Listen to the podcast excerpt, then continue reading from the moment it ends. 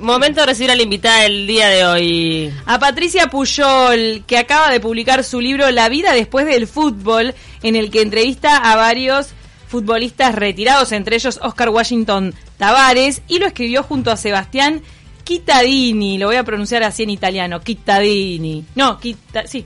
Chittadini, ¿cómo se pronuncia? Él dice Chittadini. Chittadini, se, se- bueno, debe ser así entonces. Vos tenés, Patricia, en tu haber el ser una de las primeras relatoras mujeres en Uruguay. Sí, bueno, eso fue el año pasado, en realidad, esa experiencia de, de relatar el Mundial de Fútbol Femenino, que, que fue una, una experiencia impresionante. Eh, yo no me la esperaba, de hecho me, me convocaron de, del Canal 12 para hacer la transmisión en los, de los partidos del Mundial, que era iban a, a transmitir una gran cantidad de partidos, eh, para los cables del interior, y me llamaron unos días antes y no dudé nada en decir sí, me prendí. Pero bueno, ahí tenía dos problemas. Uno es que me tenía que poner a estudiar muchísimo para, para, para llegar Los con nombres y conocimiento. todo. Claro. Pero bueno, pensaba trabajar. Entre, ser aficionado y ver y trabajar había como una, como una diferencia. Y después que en realidad el relato, si bien ya trabajé en radio muchos años, relatando los, los o sea, narrando un poco los, los eventos deportivos de, de primera división de, de hombres, eh, claro, me pasaba que relatar en televisión, que es un medio distinto al de la radio, y después, eh, bueno, todo el, todo el tiempo estar pronunciando lo- los nombres y estar como atento al- a la jugada, iba a ser intenso.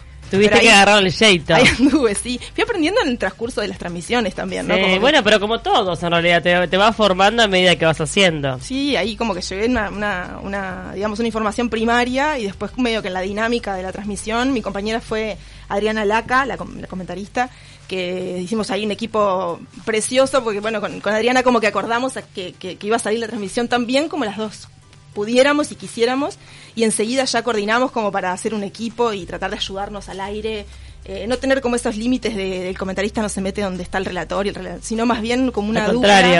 Que sume, ¿no? Si alguien se equivocaba, no, no pasaba nada. Queríamos como no, no persistir en el error, sino que ayudarnos en la transmisión. Y estuvo buenísimo. Bueno, y fue una- un antecedente que tal vez te metió en un camino del relato que te enamoró, ¿o no? Sí, es, mira, es intenso. O sea, no sé si, no sé si, Hay que capaz que habría que agarrar, sí, habría que agarrar como, como bajada. Eh, creo que es un trabajo muy exigente. Eh, pero sí me gusta la idea que se vayan, que, que vayan eh, apareciendo más mujeres que quieran hacer esta, este rol, por ejemplo, ¿no? ¿Cómo viviste el feedback que te dieron de aquellos relatos en televisión? Mira, fue increíble porque el, el primer día que fue el partido inaugural, entró gente a la cabina. Claro, yo no conocía a nadie del canal, o sea, no- nunca había trabajado en el canal. Y, y bueno, no conocía a los productores, a nadie. Y entró gente y nos hacía, viste, de atrás del, así como ustedes tienen vidrio, este, bueno, Alexandra Morgan. Como vítores. Que nos hacía así, como vamos, vamos. Yo miraba y y, y, ta, y es- eso, por ejemplo, esa, ese, ese feedback ya de, de toque así, de primera, para nosotros, que ustedes imagino también, trabajamos, si bien uno no está esperando la mirada del otro para no, porque, porque ta, para, para, para avalar su trabajo, es importante un equipo de trabajo. Entonces, bueno, los productores, vos estás saliendo bárbaro en el entretiempo, ¿no? Que era el primer, como el primer momento donde paraste y podías Oigan. como, eh, ta, eso estuvo increíble. Y después, bueno, la gente, yo qué sé, la gente que más o menos ya a mí me ha, me ha acompañado en todo este camino que es como duro, porque el, el fútbol, este, el fútbol de deporte no es un camino tan natural para el, para el, de- para el periodismo, digamos, sobre todo por, ejercido por mujeres. Ya, ya me, me daban como pila de, ¿no? Ah, te va a salir bárbaro, no sé qué. Y después me ajustaron pila, me dieron pila de, de De recomendaciones. consejos. Claro, eh, yo venía de la radio, que la radio narra muchísimo la georreferenciación de la pelota, el espacio, ¿no? Y sin embargo la televisión es un lenguaje distinto, o sea, la, la gente ve lo Ya que lo vos- ve, claro. Claro. muy Como eso, tenés que evitar todo eso y bueno, yo solo fui como aprendiendo en el transcurso de Y- el ritmo. yo ¿Y sé. a qué relator escuchabas o, o seguís escuchando? Mirá, yo eh, siempre digo que sigo a Martín Rodríguez, que, que bueno, ahora está, en TV Ciudad, pero Martín estaba en la radio en 13 a 0 cuando yo, cuando yo tra- trabajaba en cancha y lo tenía siempre al lado, porque casi siempre compartimos lugar. Eh, Él eh, también relataba para DirecTV, ¿o no? Claro, sí, sí. De hecho, relata, relata todavía para Por eso. DirecTV. Y lo seguía mucho él porque aparte lo, lo aprendí de estar al lado de él. O sea, estaba, Claro. eh, siempre lo, lo estaba escuchando mientras estaba trabajando en una cancha, por ejemplo, que yo cubría la fecha de- del, del fútbol. Y dos por tres me tocaba, yo qué sé, en el jardines del hipódromo, sentarme y al lado estaba él. Y las radios suelen tener como, como un lugar en los, en los lugares, en los estadios. Entonces, bueno, en ese caso me tocaba. Radio Uruguay estaba siempre al lado de, de él. Y ahí genera- aprendí pila. Como toda tu experiencia me genera pila de preguntas antes de hablar del libro. Por ejemplo, ¿llegaste a hacer vestuario? ¿Cómo es hacer vestuario siendo mujer? Sí, mira, ahora cambió mucho porque yo empecé a hacer en radio en el 2009 y cambió mucho. Si bien no es tanto el tiempo, no, no, no pasaron tantos años, de todos modos cambió mucho porque hay más mujeres. Antes no había tantas mujeres en los vestuarios. Entonces, bueno, aparecías y, y claro, y sos como el, como el raro, ¿no? Yo digo siempre el, el- el oso panda vivo, es el, ulti- el- el último oso panda vivo. Eh, aparece una mujer y claro, y todo el mundo mira ya la entrada, ¿no? Uno tiene un carnet que lo habilita y todo, entonces digo, no, no, no hay problema porque hay controles que, que pasás con el carnet, digamos, de, de, de AUF, de periodista. Pero ¿qué tanto entras en el vestuario? ¿Te quedas en la puerta? Bueno, ¿Has visto cosas que no deberías No. haber visto? Ay, Patricia, contá. No, ríe. no quiero entrar en eso. Nadie pensó en eso. Nadie No sé, nadie pensó en eso. Vamos a ver qué vi en realidad. ¿Qué viste adentro, Patricia? ¿Qué viste?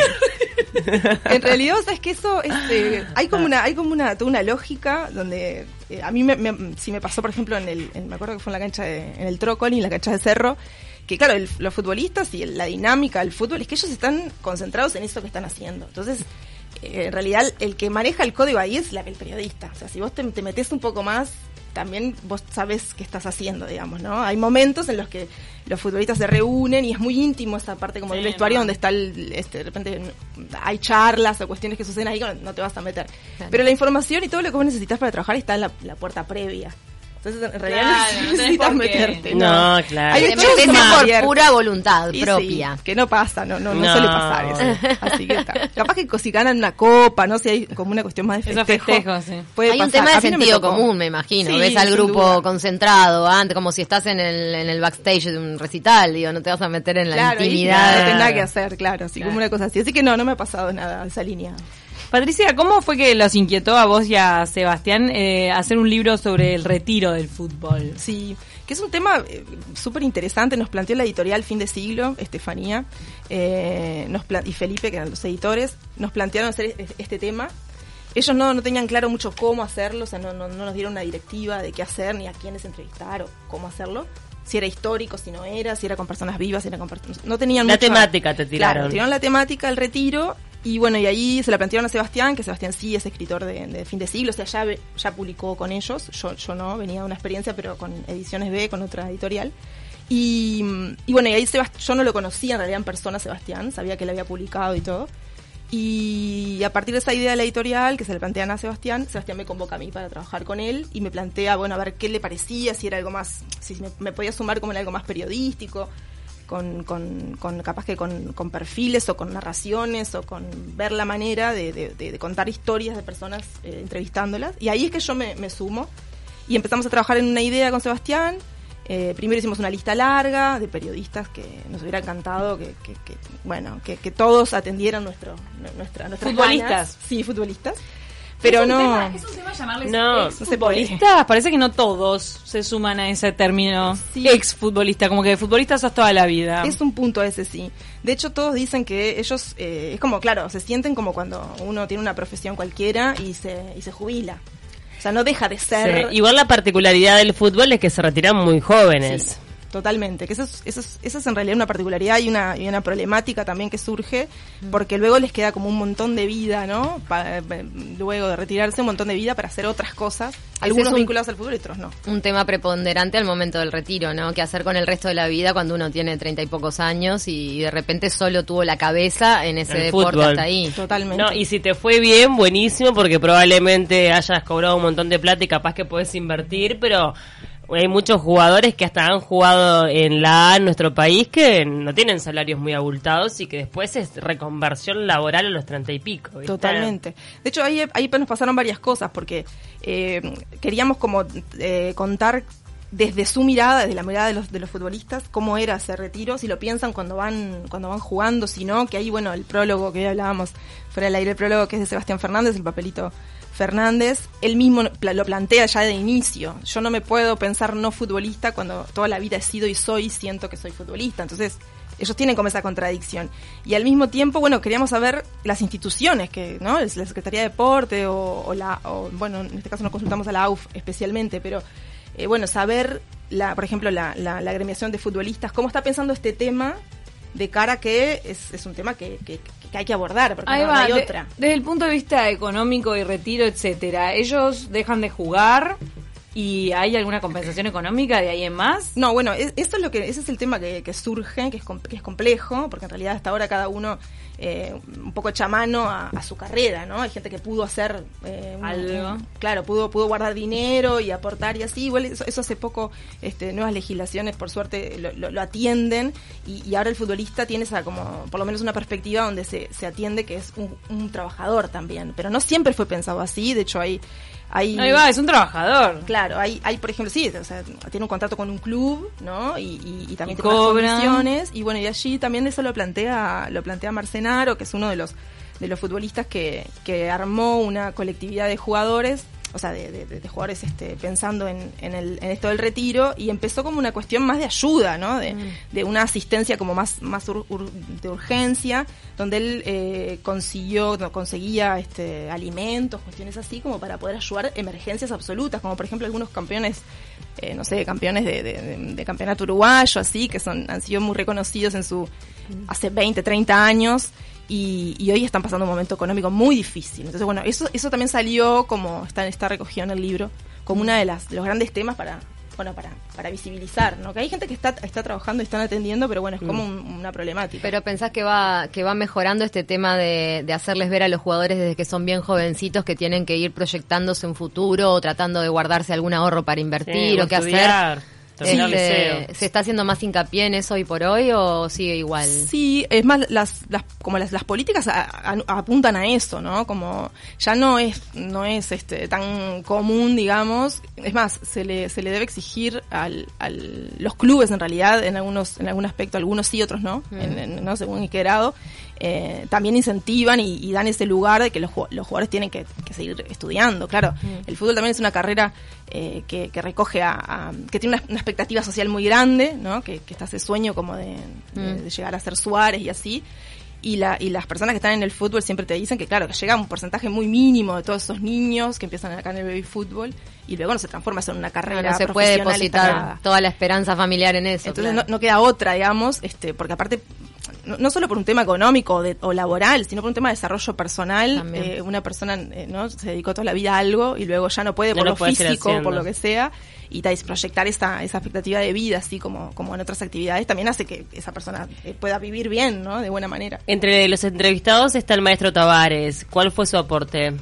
Bueno, el maestro siempre te, te vas como de, de entrevistar al maestro, te vas con primero con lectura, porque siempre te recomienda leer un montón de cosas. Él está leyendo, entonces te contagia así como para leer. Y nos fuimos como, como con unos libros ahí anotados. Y después no- nos sorprendimos porque mm, el maestro nos planteaba que, mm, que él hablaba de estos temas con la selección.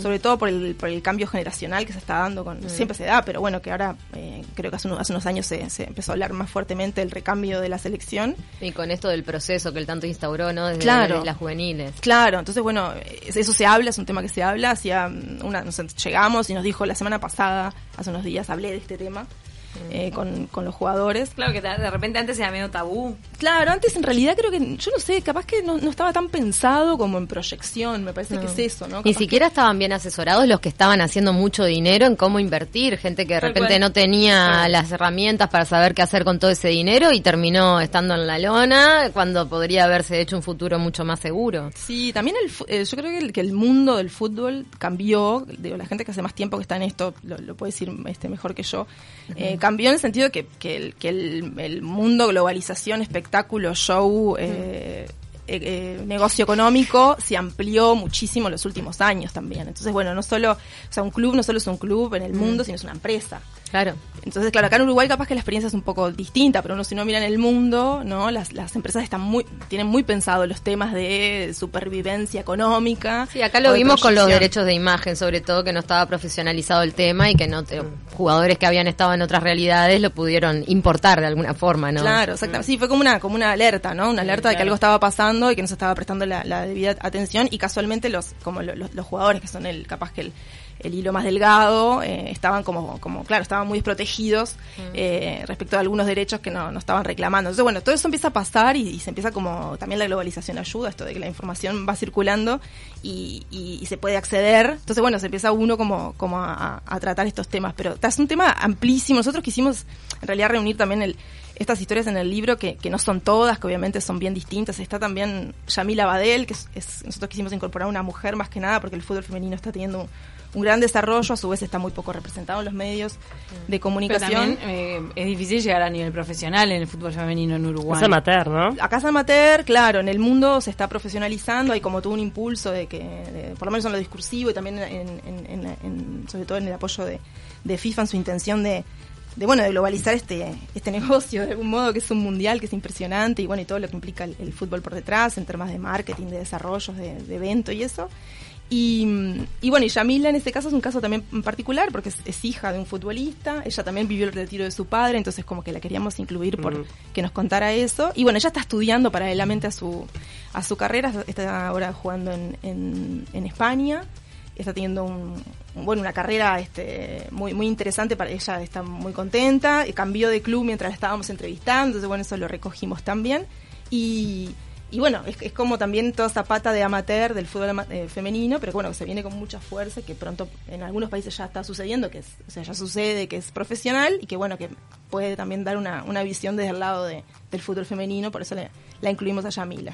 Además de Yamila y de Oscar Washington Tavares, que ya los mencionamos, están Alejandro Colorado Curvelo, están Michelle Etu, Etulain, Fernando Cáceres, Carlos Fabier Soca, Santiago Bigote López, Nelson Marcerano. Y pará, me olvidé también de Aldo Fabián Díaz y uno que es el improbable, que nos sorprendió ¿quién? a todos, que era futbolista, Gerardo Caetano, analista político. Sí. Que siempre lo vemos, sobre todo en la época de elecciones, está Sí, en, claro. En televisión. No sabía que Haciendo- había sido futbolista. Aparte siempre lo tuvimos como un traga, como que fue futbolista. Profe, claro, es que sí, es que él es, el- es como el profe, ¿no? Reconocido por todos. Ahora tiene una presencia mediática fuerte, pero bueno, era siempre el profe de la facultad.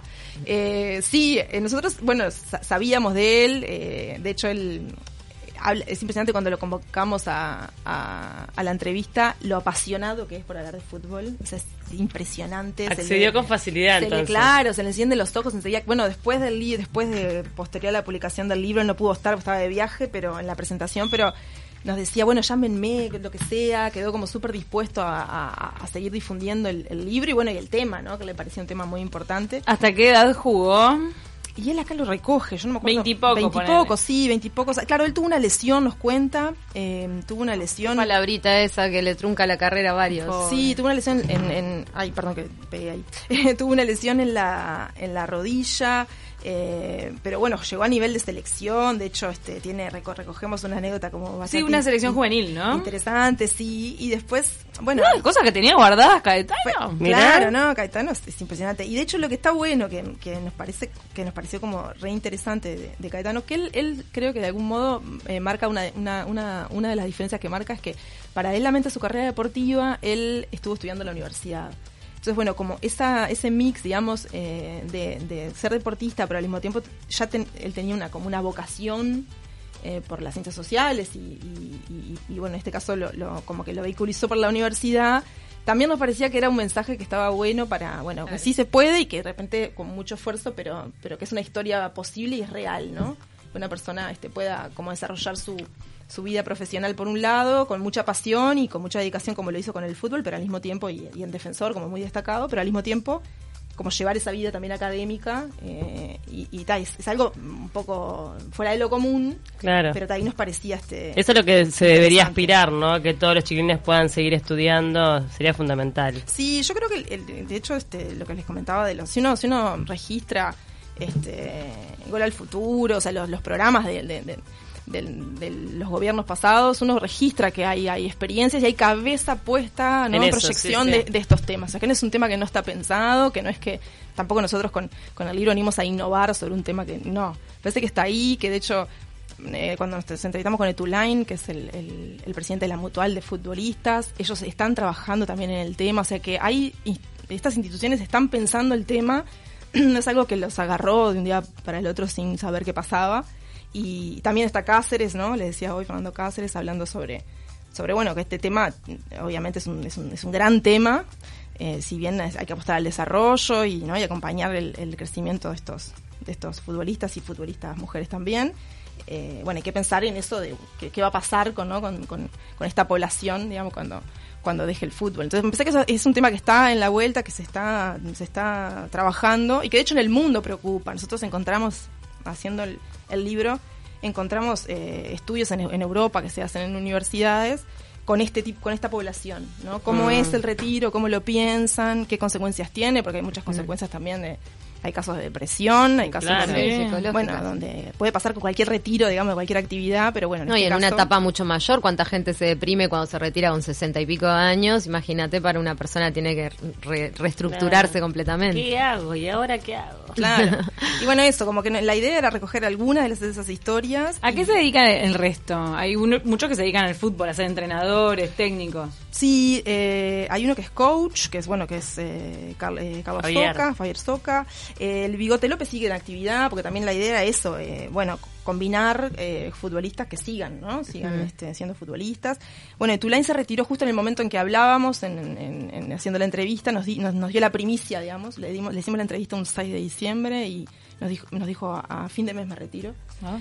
Este, todavía no, no lo, no lo hablé con nadie, pero bueno, esto va a ser así. Entonces, y él, él ahora está dedicado este, a, a la mutual de futbolistas. Eh, bueno, Nelson Marcenaro tuvo una. En el transcurso en que lo entrevistamos también, porque esto, claro, lleva tiempo. Este libro llevó, no sé, casi un año de trabajo. Entonces, bueno, eso también te desajusta un poco porque el trabajar con actualidad te, te desajusta y después tenés que ajustar. Pero Nelson habíamos hablado con él en la casa, que lo visitamos allá en La Teja, y nos mostró todo su lugar de acopio, de eso que les contaba, que yo, él hacía canastas y todo para jugadores. Y, y a los pocos meses de cerrar, nosotros estar cerrando el libro, le, ya, ya tuvo un lugar institucional en la UF. O sea, está trabajando en la UF como, claro, como parte de la institución con este tema también. Entonces, se fue, fueron pasando cosas, ¿no? Como que se fue moviendo también. Y, y bueno, y después hay otros, ese Curvelo, por ejemplo, nos, eh, tiene una historia increíble también porque no- nos, nos enteramos que tenía que vendía leña. O sea, hay gente que se dedica a emprendimientos privados, hay choferes, no están en el libro, pero. Choferes de Uber. Choferes, claro, choferes de, eh, yo qué sé, de, de, de repente de, eh, de, de servicios, ¿no? De ambulancia, de. O sea, hay como, como otros. Eh, Otras, cue- otros ponen comercios, muchos, eh, algunos se asocian con otros para poner, sé, es muy común que pongan canchas de fútbol o canchas de algún Canchas de fútbol. emprendimiento. Ese es buen negocio, te voy a decir, ¿eh? Sí, o sea, hay como, como todo un, hay como una rama de repente de servicios. De que- reconvertirse también. Sí, claro. Y también eh, todavía le falta un poco, pero al papelito a Sebastián Fernández lo vemos escribiendo libros. Ah, sí, Eh, por el Porque prólogo. escribe muy bien. totalmente. Bueno. Patricia, muchísimas gracias por todo tu testimonio a propósito de lo que fue escribir este libro. ¿Están todas las librerías? Están todas las librerías. La sí. vida después del fútbol, para tener un poco de empatía con esta situación de los jugadores a los que tanto idolatramos y después de repente quedan en el olvido, ¿no? Es verdad, es verdad. Muchas gracias por A acompañarnos. ustedes, a ustedes por el rato y por la compañía y porque estuvo buenísimo. Gracias. Nos ya a- viene